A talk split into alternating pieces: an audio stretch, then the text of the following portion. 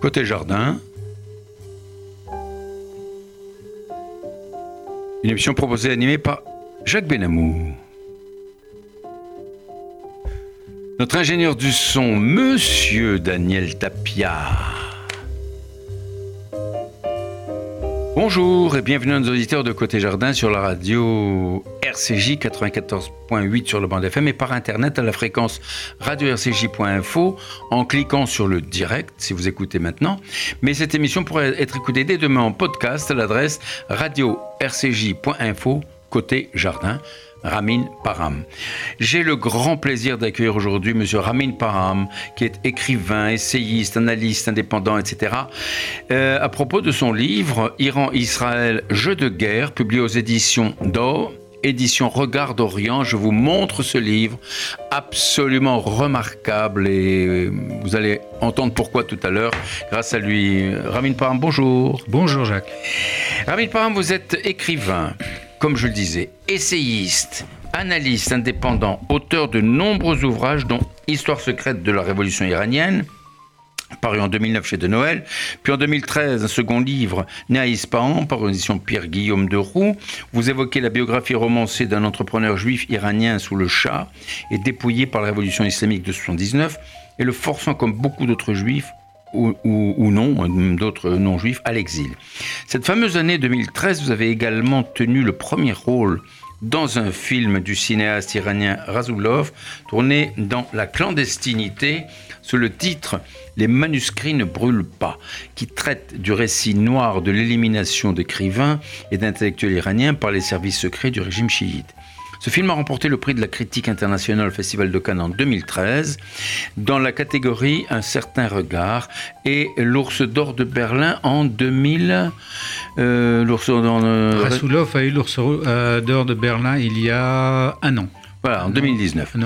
Donc vous êtes l'auteur de très nombreux essais chroniques, aussi bien dans le journal israélien Times of Israel que dans l'hebdomadaire russe The New Times, que chez l'américain National Review, ou encore en France dans la revue politique internationale. Votre qualité de chroniqueur vous a permis de rencontrer et d'interroger de nombreuses personnalités de tous les horizons, comme l'historien britannique Bernard Lewis, le philosophe français André Glucksmann et même encore Hossein Khomeini, le petit-fils de Khomeini.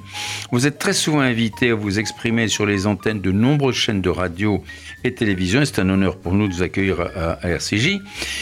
Et vous êtes euh, l'initiateur d'une idée géopolitique à contre-courant dont nous parlerons dans un instant, idée que vous avez vous-même baptisée en 2014 l'axe Téhéran-Jérusalem. Mais dans votre dernier livre, dont nous allons maintenant parler, Iran-Israël, jeu de guerre, vous donnez le sentiment que vous êtes un visionnaire. Je voudrais cependant, avant d'entrer dans votre livre, que nous parlions un peu de vous.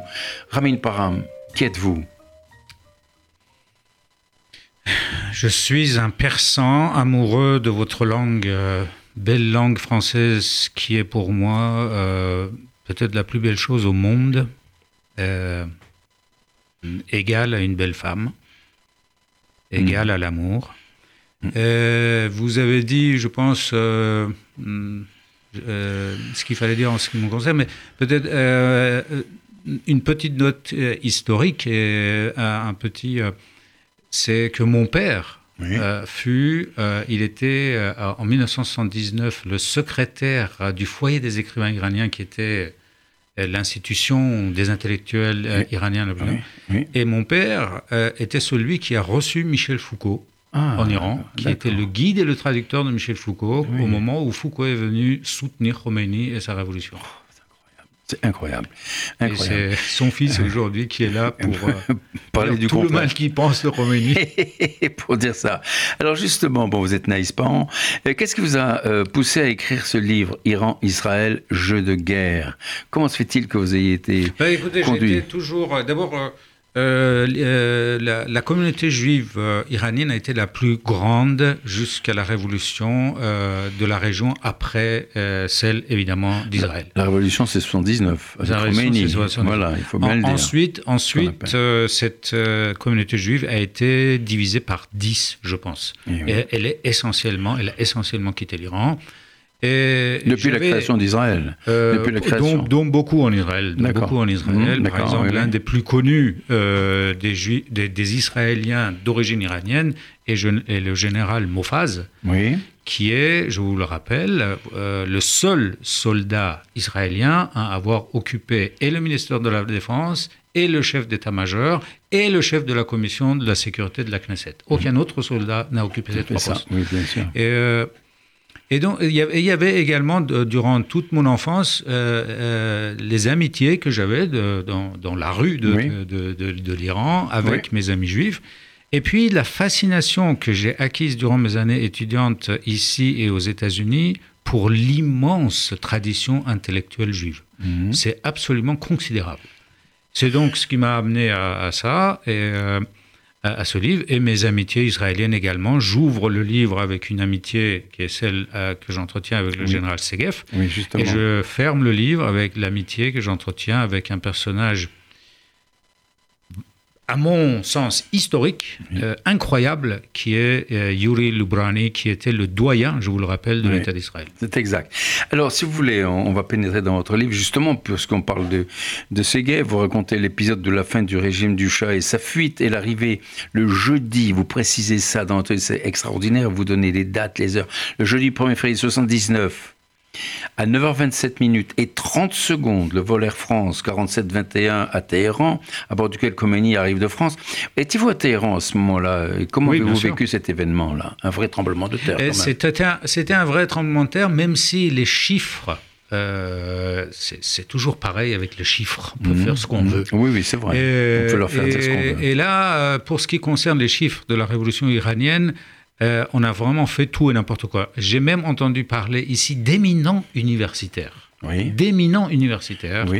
Euh, de, cette unité du CNRS qui s'appelle le monde iranien et qui a produit vraiment des tonnes de bêtises et euh, de 5 millions de personnes ayant accueilli Khomeini il n'y avait absolument aucun moyen logistique de pour déplacer 5 millions de personnes à cette époque-là en Iran. Donc euh, c'est du grand n'importe quoi. Ah ben mais, il y a eu un monde fou. mais il y a eu un monde fou. Et surtout, plus que le nombre, je dirais la qualité. C'est-à-dire, j'ai vu de mes propres yeux quand la passion religieuse s'empare des masses, c'est quelque chose d'effrayant. Ah ben c'est effroyable. Alors, vous racontez l'atmosphère qui régnait à Téhéran et comment le général Rabi, un kurde, commandant en chef, ça c'est extraordinaire, des forces iraniennes, des forces armées iraniennes, sous le règne du Shah, qui se proposaient de détourner l'avion de Khomeini et le diriger sur l'île de Kish, où il aurait été exécuté, Khomeini aurait été exécuté, et tous ses accompagnants Comment ce bonhomme-là, ce, général Rabi, a retourné sa veste il a été accueillir le, le, l'ayatollah Khomeini, etc.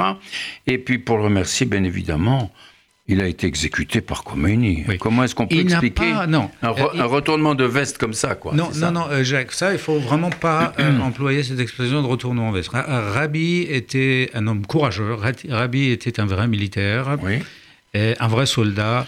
Segef, euh, dans sa maison à l'extérieur de Tel Aviv, quand il me parlait de Rabbi, je vous l'assure, Jacques, oui. il pleurait presque encore. Ah oui, oui. Euh, quasi 35 ans après. Mais oui, mais justement. Et, mais Rabbi n'a jamais retourné sa veste, ni aucun autre. C'est que le, leur chef, leur commandant en chef. Oui. Alors, mettez-vous dans l'uniforme d'un soldat, dans la peau d'un soldat. Votre commandant en chef quitte le navire. Mhm. Mhm. Qu'est-ce que vous faites? Eh dans une structure euh, militaire étatique où votre commandant en chef était le seul qui décidait d'absolument tout. Et un beau jour, il décide de ne plus décider. Ah, c'est ça. Et ensuite, il quitte le navire en pleine tempête. Mm. Mm. Donc, pour ces, pour ces soldats iraniens, pour ces généraux iraniens, dont Rabi, euh, le plus important, c'était de sauvegarder le pays. C'était des mm. soldats, comme tout soldat, c'est d'abord des patriotes. Euh, pour ne pas dire nationaliste, parce que le nationalisme aujourd'hui, vous savez, vous vous faites attaquer par. C'est des grands patriotes. Ils aiment leur pays. Ils, ils, devaient sauver le pays. Et en l'absence du chat, c'est-à-dire le commandant en chef, ils n'avaient pas d'autre solution devant cette passion religieuse qui s'était emparée des masses, et pas seulement des masses, mais aussi des élites, mmh. c'est-à-dire de ceux qui étaient censés penser, réfléchir, devant cette, ce théâtre irréaliste, surréel, surréaliste. Mhm.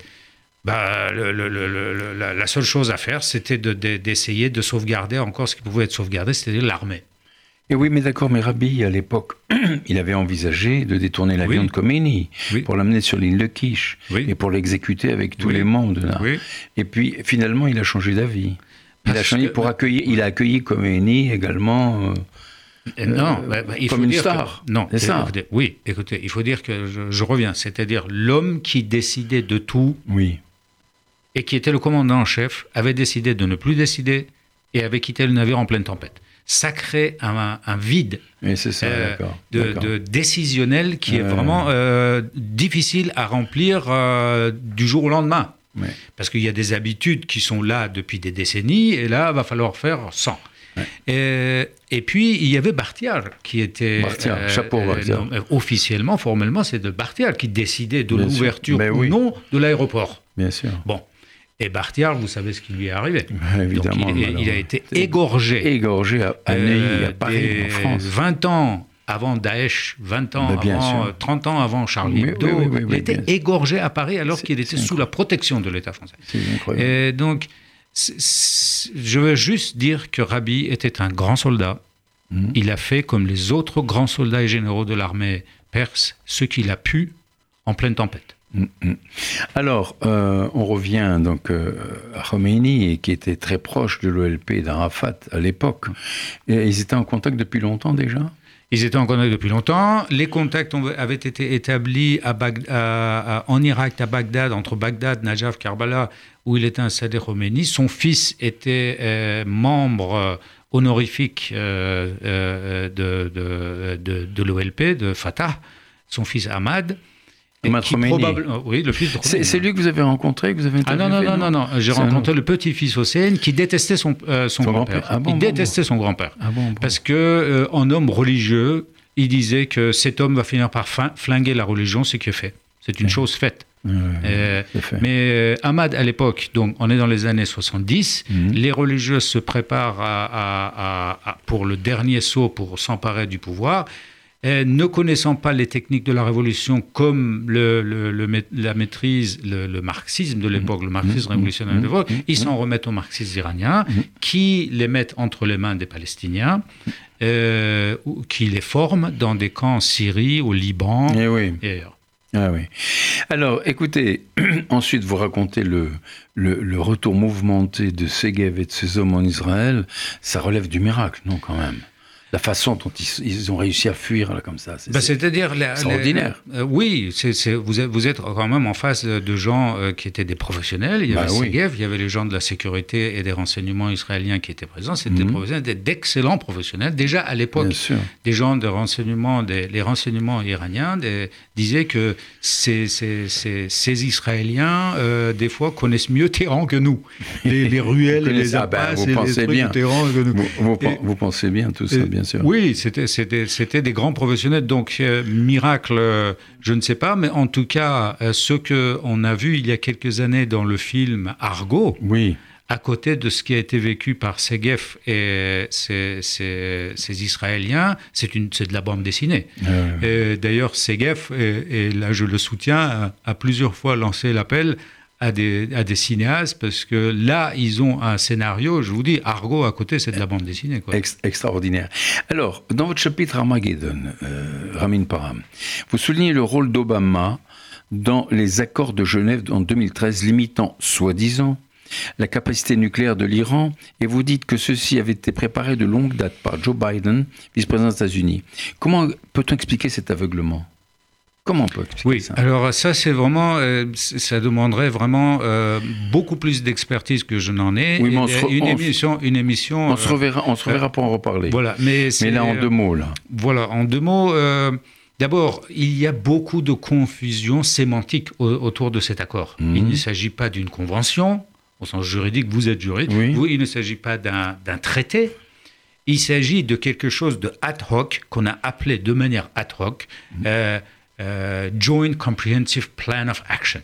Euh, le, en français, le, le, plan d'action conjoint. D'accord. Euh, Alors, c'est ni une convention de l'ONU, ni une résolution de l'Assemblée générale, ni euh, un traité euh, d'armement au sens classique signé par des États et ratifié par des parlements. Ce n'est rien de tout ça. Mm, mm, mm. C'est-à-dire, nous sommes en face d'une situation, encore une fois, surréaliste. Voilà un État qui est signataire du traité de non-prolifération depuis 1973. Absolument. grâce au chat. Ce même, grâce au chat. Ce même État, alors qu'il est signataire, se lance dans un programme clandestin. Donc il y a déjà illégalité. Mais non, mais Donc on reçoit, on négocie avec quelqu'un qui est hors la loi, mm. Euh, qui a brisé la loi, euh, et on fait pour lui une loi ad hoc. On met de côté le traité juridique de non-prolifération, on lui fait un, un plan d'action conjoint. Tout à fait. Et tout ça. C'est ça qui est, ça qui est C'est surréaliste. Et, vous lisez encore des commentateurs tout à fait sérieux. J'étais en train de lire euh, hier un, livre, par ailleurs, tout à fait remarquable, de Thomas Gomard, qui est un géopoliticien français, tout à fait remarquable, où il parle du JCPOA, c'est-à-dire cet accord atomique, qui était, qui allait mettre fin au programme nucléaire. Mais c'est complètement faux. Le, le JCPOA, l'accord atomique, tout ce qu'il a voulu faire, c'était dans un temps limité, euh, euh, réduire la fenêtre de tir atomique, la fenêtre de fuite atomique, plus, plus précis, à un an. Et ça n'a jamais voulu mettre fin au programme euh, nucléaire. Donc on nage dans la confusion sémantique et dans une situation surréaliste concernant cette prolifération. Je rappelle à nos auditeurs que je suis qu'ils à l'écoute de Côté Jardin sur euh, Radio RCJ 94.8 sur la bande FM. J'ai l'immense plaisir d'accueillir aujourd'hui M. Ramin Paham, qui est écrivain, essayiste, euh, plein, plein, plein de qualités, à l'occasion de la sortie de son livre Iran-Israël, jeu de guerre. Alors, euh, Ramin Paham, vous dites que la nucléarisation de l'Iran date des années 70, avec l'aide presque aveugle américaine, mais vous rappelez qu'après une prise de conscience du danger par les Américains qui souhaitent ralentir les ambitions du chat, ceux-ci les menacent, c'est ça le problème, les menaces d'un renversement d'alliance. Euh, quel effet ça aurait pu avoir ça? Euh, effet, euh, En 1970, dans, les années 70, nous sommes encore en pleine guerre froide. Mmh, mmh. Il n'y a pas un seul essayiste, à ma connaissance, ou rares, rarissimes sont ceux qui pensent qu'un jour on verra la fin du communisme de l'Union soviétique. Et nous sommes en pleine guerre froide, donc imaginez un renversement d'alliance au cœur du Moyen-Orient, au cœur du siècle du pétrole. À cette époque-là, le pétrole était encore euh, le nerf de la guerre. évidemment. C'était pas encore, euh, encore aujourd'hui, évidemment, les, mais à l'époque. donc, et un renversement d'alliance euh, doublé d'une potentialité atomique, nucléaire. Euh, et tout ceci entre les mains d'un système qui se résume à une personne, la personne en question ayant des visions euh, religieuses déclarées et mmh. assumées, mmh. se croyant investi d'une mission religieuse, avec tous mes égards pour tout ce qui est bon euh, dans son par ailleurs. Mais il faut voir euh, de manière rationnelle ce qui était bon et ce qui était carrément fou, quoi. Ce qui relève de, de, l'ubris athénien, littéralement. Et, lisez, vous qui avez lu si attentivement Jacques, eh ben mon livre, quand vous, euh, vous arrivez au, chapitre où on traite des discussions atomiques à l'époque de, du chat, du chat entre les Américains et le chat, on parle déjà d'enrichissement d'uranium et de taux d'enrichissement d'uranium. Mais c'est invraisemblable. on était exactement dans le même cadre. Sauf que, à l'époque du chat, nous étions en face de quelqu'un avec qui il aurait pu être, euh, il eût été possible de, s'entendre peut-être dans certaines circonstances, mhm. même s'il se sentait vraiment investi d'une mission religieuse, lui aussi, et que maintenant, ben, nous sommes en phase de voyous patentés. Absolument. Alors ceci dit, si le régime chiite iranien a ensuite sous l'égide d'un certain Rafsanjani, comme vous décrivez, turban blanc et visage imberbe, mandaté par Khomeini, reprit le programme nucléaire initié par le Shah, c'est ça. Il était aidé de deux personnages bien connus aujourd'hui, Hassan Rouhani, actuel président de la République islamique, et Mohamed Khatami. Alors qu'est-ce qu'il faisait? Quel était le rôle de ces personnages à l'époque? Le rôle de ces personnages à l'époque, c'était essentiellement de vendre la camelote, euh, la camelote euh, diplomatique aux occidentaux et aux médias, ce qui a parfaitement bien fonctionné. Oui, c'était des malins, quoi. Bah, oui, bah oui, oui bien et, et quand on voit, quand on voit ce fameux Rouhani mm. avec toujours son sourire là, etc. Mais c'est monstrueux, quoi. Bah c'est de la taquilla, ça. Bah, oui, bah oui, évidemment. C'est, euh, je dirais, aujourd'hui, il faut parler, c'est de la euh, relation publique, c'est public relation, c'est du marketing. Si vous avez de l'argent, si vous avez une vision marketing public relation, vous pouvez parfaitement faire à peu près ce que vous voulez retournez, et revenons en arrière, vers la fin des années 90, début des années 2000. Oui. Et alors que aujourd'hui, on sait, c'était l'époque même où ils étaient en train de mener ces activités clandestines euh, pour lancer la voie dite chimique mhm. d'acquisition de la bombe atomique. À cette époque-là, qu'est-ce qui se passait Mais pourquoi cette obsession d'avoir la bombe atomique À cette époque-là, qu'est-ce qui se passait à Paris? Il n'y avait pas euh, un mois où il n'y avait pas une galerie d'art, ou une exposition d'artistes contemporains iraniens soutenue par Total, Renault, Elf ou je ne sais quoi.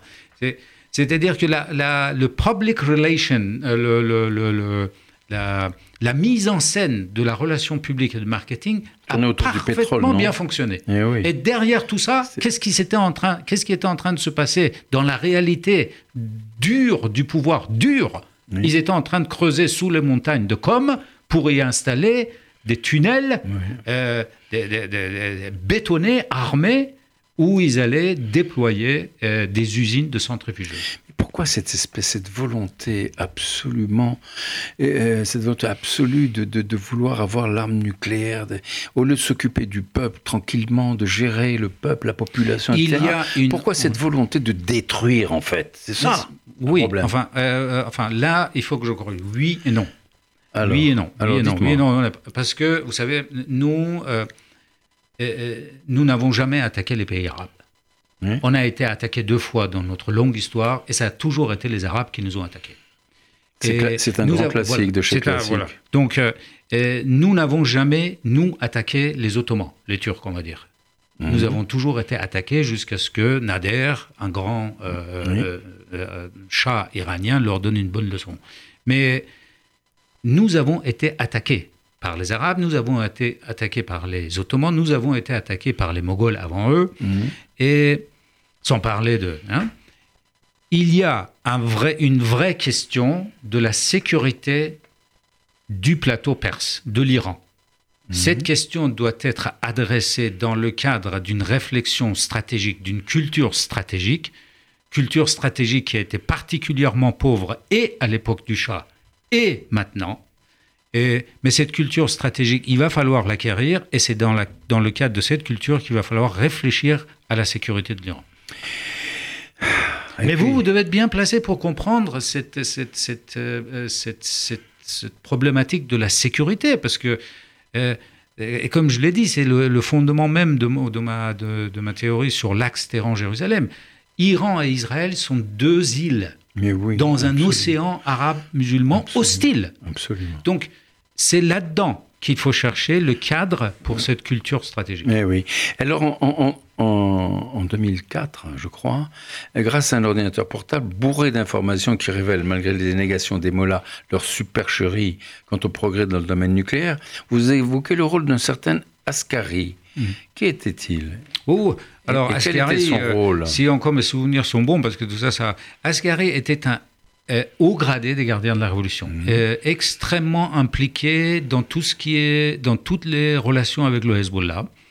Et extrêmement impliqué donc dans le dossier Levantin, euh, mhm. donc la, Syrie, le Hezbollah, les ramifications avec le bas syrien, les installations militaires, le programme balistique. Et donc Asghari savait beaucoup de choses beaucoup de choses. C'est pourquoi je fais l'analogie un peu entre Ascari et le fameux colonel Vetrov, le lieutenant-colonel Vetrov du, du, du, KGB, département K du KGB, je pense, et qui, et qui a décidé un beau jour, dans les années 80, par l'intermédiaire des, des, Français, euh, de passer des informations qui sont révélées être euh, le cas du siècle, le dossier du siècle, qui euh, a joué un rôle euh, véritable dans la fin de l'Union soviétique. Et Asghari est, à mon sens, comparable. Et je ne sais pas où il est en ce moment, mhm. mais ce qui est il très existe probable... il existe toujours, oui. Il existe toujours, mais ce qui est très probable, c'est qu'il a été euh, longuement et de manière intensive et extensive entendu par les renseignements américains et israéliens. bien sûr. Alors, euh, racontez-nous l'histoire, l'histoire de Rabbi euh, El, voilà, El Garian, qui a contribué grandement à l'économie de l'Iran et qui a été exécuté par Khomeini. Oui, son, son petit-fils était mon ami, Daniel. Ah. Son petit-fils était mon, mon ami. On était vraiment de, de, de très très bons copains. Et on jouait au foot, on, était copains, quoi. C'était une partie de mon enfance. Son grand-père, Daniel Gallien, venait chercher à l'école euh, son petit-fils avec sa Peugeot 404 blanche. Il était, comme vous l'avez dit, euh, il était, c'est lui qui a, euh, qui a construit le premier gratte-ciel à Téhéran. C'est, c'est lui qui a lancé l'industrie de l'aluminium, l'industrie du plastique. C'était un grand entrepreneur iranien les mollahs arrivés au pouvoir n'ont jamais réussi à prouver la moindre malversation, le moindre élément de dossier de corruption, que. Donc ils ont dit, t'es un sioniste, on te tue, et ils l'ont fait. Et, et c'est l'exécution, la, le meurtre, le meurtre l'assassinat d'El Ghanian, qui lance l'exode du peuple juif. Et ça, c'est dans l'histoire, c'est quelque chose de fantastique. parce que cette tribu juive, qui était, je vous le rappelle, la, tribu d'Esther de Modra était l'élite de Jérusalem. L'aristocratie de Jérusalem est venue s'installer en Iran, n'est pas retournée à Jérusalem, selon les écrits. Euh, bien sûr. C'est d'où les enfants d'Esther. Et on assassine un des descendants et des plus charitables, des plus bienfaiteurs, euh, qui était Habib. Et, cet assassinat déclenche l'exode massif des Juifs. Mais bien sûr, ils, avaient bien, ils ont bien fait. Alors revenons, si vous le voulez bien, et, là vous en parlez dans, votre livre hein, de façon tout à fait intelligente, à Haman. Haman, mm-hmm. vous savez, à l'époque. Hein. Mm-hmm. Euh, et, à l'époque, Haman, euh, Mardoché, Esther, etc., puisque vous, vous l'évoquez, vous racontez que la conférence de Wannsee, mm. plus de 20 siècles après, après le souhait de Haman, Hmm. d'exécuter, d'exterminer tous les juifs, aurait pu s'inspirer de ce moment-là. Vous pensez Jusqu'à l'heure actuelle, la négation de l'Holocauste est un discours quasi quotidien du guide suprême iranien. Vous pensez que euh, à cette conférence Wannsee s'est inspiré de d'Aman Je ne sais pas si la conférence de l'aspect s'est inspiré d'Aman, mais ce qui est certain, et ce que j'apprends moi-même en lisant euh, les textes relatifs à, euh, aux origines historiques de l'antisémitisme, c'est qu'Aman est, l'archétype. Bien sûr. De l'exterminateur. Aman faisait partie euh, de l'État iranien. C'était un officiel haut gradé de l'État iranien. Il faut rappeler qu'Aman n'était pas un Perse et qu'à l'époque, l'empire achéménide était un, était un empire, et que comme tous les empires, y compris l'empire américain aujourd'hui, si vous voulez bien, euh, il y avait des gens qui venaient de partout, euh, et Aman, je crois qu'il faisait partie d'une, il, faisait partie d'une tribu, euh, d'une tribu de la, de, la Palestine, de, ce qu'on appelle historiquement la Palestine, du Levant, et, particulièrement hostile euh, aux Juifs qui avec qui il avait voilà. Et donc il trouve cette haute cette position de haut fonctionnaire, si vous voulez, dans l'empire perse, et il pousse au massacre des Juifs, ce qui donne donc Là, on peut parler peut-être de miracle, etc. Oui, absolument. Et, Saman qui a fini, et à la fête par être... je crois. oui, exactement, exactement. C'est à ce moment-là qu'Aman a été lui-même pendu euh, à juste titre, n'est-ce pas? Exactement. Donc le, peuple juif non seulement est sain et sauf, mais c'est Aman lui-même, l'archétype qui est pendu. Par, par le roi russe. Alors, euh, euh, Ramin Param, votre chapitre Bazar persan mm. est d'une splendide lucidité ça, je le dis parce que été impressionné en vous lisant. Vous y évoquez notamment Erdogan, le Turc, et Soleimani, euh, décrit comme le mal absolu par le général américain Petraeus. Vous avez eu là une vraie vision, car ce fameux Soleimani a été éliminé il y a peu par les Américains. Par qui, à votre avis, a-t-il été remplacé au sein du régime des Mollahs? Euh, Soleimani euh, avait la c'était le chef des gardiens de la Révolution. Oui, oui, la spécificité d'être irremplaçable. Parce que Soleimani a grandi avec la Révolution, a, gravi les échelons. Euh, durant la guerre et par la suite, durant les multiples guerres asymétriques qui se sont livrées, mmh, notamment à mmh, mmh. partir des années 2000, sur le théâtre mésopotamien euh, et, et, ailleurs. Soleimani était à la tête donc de la division Al-Quds, qui est la branche extraterritoriale des, gardiens de la Révolution. Soleimani était à la tête, c'est pour ça qu'il est, il est irremplaçable, il était à la tête d'un vaste réseau régional de renseignement de terrain, de renseignement de haut niveau. De, il savait tout, quoi. il savait tout. il, tenait les filières financières. Mm. Parce que tout ça, ça se finance, mais ça coûte cher. La guerre, c'est l'entreprise humaine qui coûte la plus cher. Bien sûr, et tout passait par lui. Et donc, c'était l'homme par qui passaient les renseignements, l'homme par qui passaient les finances et les armes. Donc il était irremplaçable. Irremplaçable. C'est ce que vous dites. Et alors, euh, euh, justement là, j'ai entendu ces, ces jours-ci euh, à la radio et j'ai lu que le régime avait décidé de venger Soleimani. On ne sait pas comment ils vont faire. Ah bah justement, c'est la question, Jacques. Euh, c'est-à-dire, pour venger, il faut également avoir les moyens. Ben oui. Euh, or, le régime actuellement étant n'a plus de légitimité du tout. Euh, le deuxième tour d'élection de, législative, soi-disant, a eu lieu il y a quelque temps. Je crois que le taux de participation tournait autour de 9%. Et, euh, il n'y a plus de légitimité du tout. C'est-à-dire, à, l'époque, ça a coïncidé avec l'élimination de Soleimani. Il y avait des, manifestations dans presque 400 villes, grandes et petites, en Iran. il y a eu plusieurs milliers, on ne connaît pas le chiffre exact, mais c'est probablement plusieurs milliers de gens ont été assassinés dans les rues par des tireurs d'élite postés sur les toits. Incroyable. C'est-à-dire, c'est les mêmes méthodes qui avaient été utilisées, euh, qui avaient été développées notamment par Soleimani en Syrie pour garder le régime d'Assad et qui ont été appliquées en Iran et dans, dans, presque 400 villes. Et donc, venger, mais avec quels moyens ils veulent venger? Alors, euh, euh, Ramin Param, quel, quel parallèle faites-vous entre Erdogan et aujourd'hui Khamenei?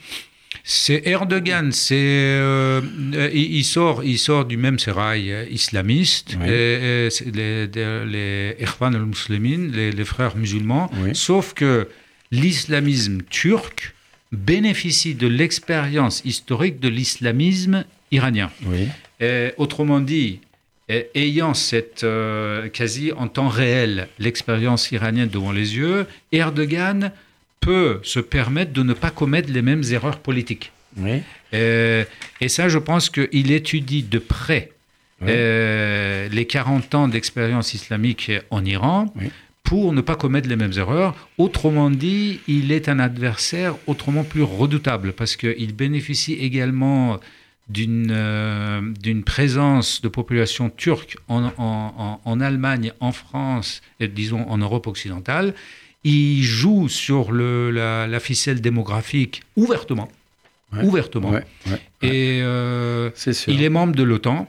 on se demande qu'est-ce qu'il fait. Et, hein. et, il a l'expérience de l'islamisme iranien. Donc c'est un, un adversaire qu'il faut vraiment prendre au sérieux. Extrêmement dangereux. extrêmement dangereux. Et il n'est pas venu au pouvoir pour rendre le pouvoir avec les urnes. Ça, oublié. Bah, ça c'est sûr.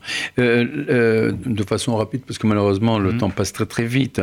Euh, dans votre chapitre La guerre des solitudes, vous abordez le problème de la création d'Israël et de son entente, comme le disait Ben Gurion, à la marge avec la Turquie et l'Iran. Et pourtant, l'Iran avait été foncièrement contre la création d'État d'Israël.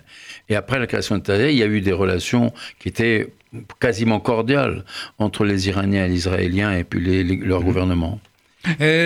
oui et non. Euh, il, va, il va falloir que je fasse vite. Euh, au temps du chat, nos relations étaient très bonnes, mais de facto. C'est-à-dire les élites iraniennes. Pas les élites iraniennes n'étaient pas de jurés. Les élites iraniennes n'étaient pas prêtes mentalement, n'avaient pas l'expérience historique requise pour comprendre cette donnée de base que je viens de vous donner il y a quelques minutes, qui est à la base de mon, de mon axe Téhéran-Jérusalem, c'est que Iran, l'Iran et Israël sont deux îlots linguistique, civilisationnelle, démographique, culturelle, dans un océan hostile. Mais est-ce qu'ils arriveront à s'entendre un jour? Je pense que oui. Ah, je, je, pense que ça ira. Vous êtes un optimiste, vous. Ah, hein? de, ce côté-là, oui. Je pense que j'ai cet optimisme-là, même si je suis, euh, je suis comme euh, disent euh, les Russes, je suis un pessimiste, c'est-à-dire un optimiste bien renseigné. Mais ce que je dis par là, c'est que il n'y a pas, c'est une nécessité. Cette nécessité va s'imposer. Absolument, mais absolument. Alors, euh, on va un petit peu vite. Dans votre chapitre Le buisson ardent, vous soulignez le rôle de fournisseur par l'Iran d'armes destructrices au profit du Hamas, du Hezbollah, du djihad islamique et de bien d'autres. N'est-ce pas la preuve que l'Iran est un État terroriste aujourd'hui? Est-ce qu'on avait besoin de preuves extraterritoriales pour comprendre que cet État est terroriste? Ah oui, mais quand même. c'est une preuve absolue. c'est cet État fait, utilise la, terreur physique sous ses formes vraiment les plus abjectes. Par exemple, le viol systématique des femmes arrêtées pour raison de conscience ou pour raison politique. C'est euh, inouï. C'est inouï quand même, c'est abject de faire ça. C'est abject de faire ça. Et, euh, mais pour euh, oui, là, c'est-à-dire le Hamas, le Hezbollah notamment, représente un investissement stratégique. C'est-à-dire c'est 30 ans d'investissement et des milliards de dollars d'investissement. Donc, euh, et, Israël, je pense que ces, ces trois dernières années, a frappé leur position, les positions du Hezbollah euh, euh, sur le théâtre levantin plus de 200 fois. C'est pas dommage. Donc, Et c'est pas, pas suffisant encore. Alors écoutez, si vous voulez bien, pourquoi Khamenei menace-t-il tous les jours Israël de destruction? C'est pas possible, quoi. Et personne ne dit rien, il n'y a pas de protestation, personne ne rouspète. Si, si, Il peut dire n'importe quoi, mais... Non, non, non, non, non, il y a, y, a des, y a des voix qui s'élèvent depuis oui, déjà mais tellement, tellement minoritaires, tellement ah, faibles qu'on les entend à peine. Hein. il faut, je vous le rappelle, mon cher Jacques, eh, en décembre dernier, décembre 2019, on ne connaît pas le chiffre exact, Officiellement, c'est 1500, mais c'est beaucoup plus que ça, probablement. Un jour, on le saura. On tue avec des tireurs d'élite postés sur nos toits. Donc, euh, mais c'est une, il serait intelligent. Moi, j'ai essayé d'apporter ma pierre à cet édifice, de, comprendre cette pathologie anti-israélienne. Parce que c'est un cas pathologique, c'est un cas psychiatrique. Et on n'arrive pas à comprendre. Alors, les sanctions américaines actuelles qui viennent d'être décidées, en plus, renouvelées, si vous voulez, seront-elles efficaces euh, contre ce régime-là? Euh, oui, oui, l'Amérique joue la politique dure, le hard power, au sens dur du terme. Mais la solution iranienne, la solution iranienne sera euh, politique et viendra de la société politique iranienne. Il n'y a pas de solution militaire. Il n'y a pas de solution euh, de guerre économique, parce que c'est une véritable guerre économique. Oh, bah, c'est une guerre. La solution iranienne sera politique. Il faut un leadership politique il faut envisager sérieusement, comme je l'ai écrit il y a deux mois, au mois de mai, il y a trois mois, dans le Jerusalem Post, mmh, mmh. Euh, il faut envisager la possibilité très réelle, euh, très nécessaire, d'une coalition militaire technocratique en Iran pour nous débarrasser de ce régime et pour préparer l'après. Alors, juste très rapidement, pourquoi l'Union européenne soutient-elle le régime des mollahs? Actuellement, quand l'Amérique dit on va sanctionner, l'Europe se tait ou dit mais non, c'est pas possible. Tout ce que font les Américains est, nié, et repoussé par, l'Union européenne. C'est insupportable ça. Il est, il est vraiment difficile euh, pour une Europe. Mm. Je parle de la France, euh, de l'Allemagne. Pour une Europe qui s'est suicidé deux fois au XXe siècle, ben oui. de revenir dans l'histoire pour jouer les grands, euh, les grands. C'est compliqué, c'est compliqué. Mm. Vous savez, le, il ne faut pas sortir de Harvard ni de Saint-Cyr ni de Polytechnique pour comprendre que les gens ici aspirent à un modèle qui est connu comme le label modèle européen et que ce modèle européen est, est post-historique à bien des égards. Et il est aveugle. Oui, bah oui. une, certaine, quand on est post-historique alors que l'histoire devient plus historique que jamais, c'est une sorte d'aveuglement, c'est vrai. Absolument. Alors, Ramin Param, pour terminer, parce que euh, par votre épilogue, d'une façon, vous terminez votre livre hein, d'une façon extraordinaire, vous dites l'Iran et Israël se retrouveront-ils un jour? Mais oui. Oui, oui, bien sûr. Je pense que pense que cet axe verra un jour euh, le jour et que cet axe va déterminer l'architecture géopolitique de toute cette région pendant le 21e siècle. Comme on dit, si Dieu veut, Inch'Allah, euh, comment est-ce qu'on peut dire On dit euh, Mazel Tov. Mazel Tov. en tout cas, si cette nouvelle année, si elle pouvait apporter de la paix encore un peu plus, ce serait quand même pas mal. En tout cas, Ramin Param, je vous remercie Merci. beaucoup d'être venu. Je rappelle aux auditeurs qui sont à l'écoute de Côté Jardin sur RCG 94.8 sur le bande FM. J'ai eu l'immense plaisir d'accueillir de façon trop rapide, malheureusement, on se reverra, Ramin, pour, pour reparler de toutes ces questions qui sont d'une brûlante actualité. Ramin Param, à l'occasion de la sortie de son livre Iran-Israël, Jeu de guerre. Je vous remercie. À bientôt. Au revoir. Merci, Au revoir. Au revoir. À bientôt.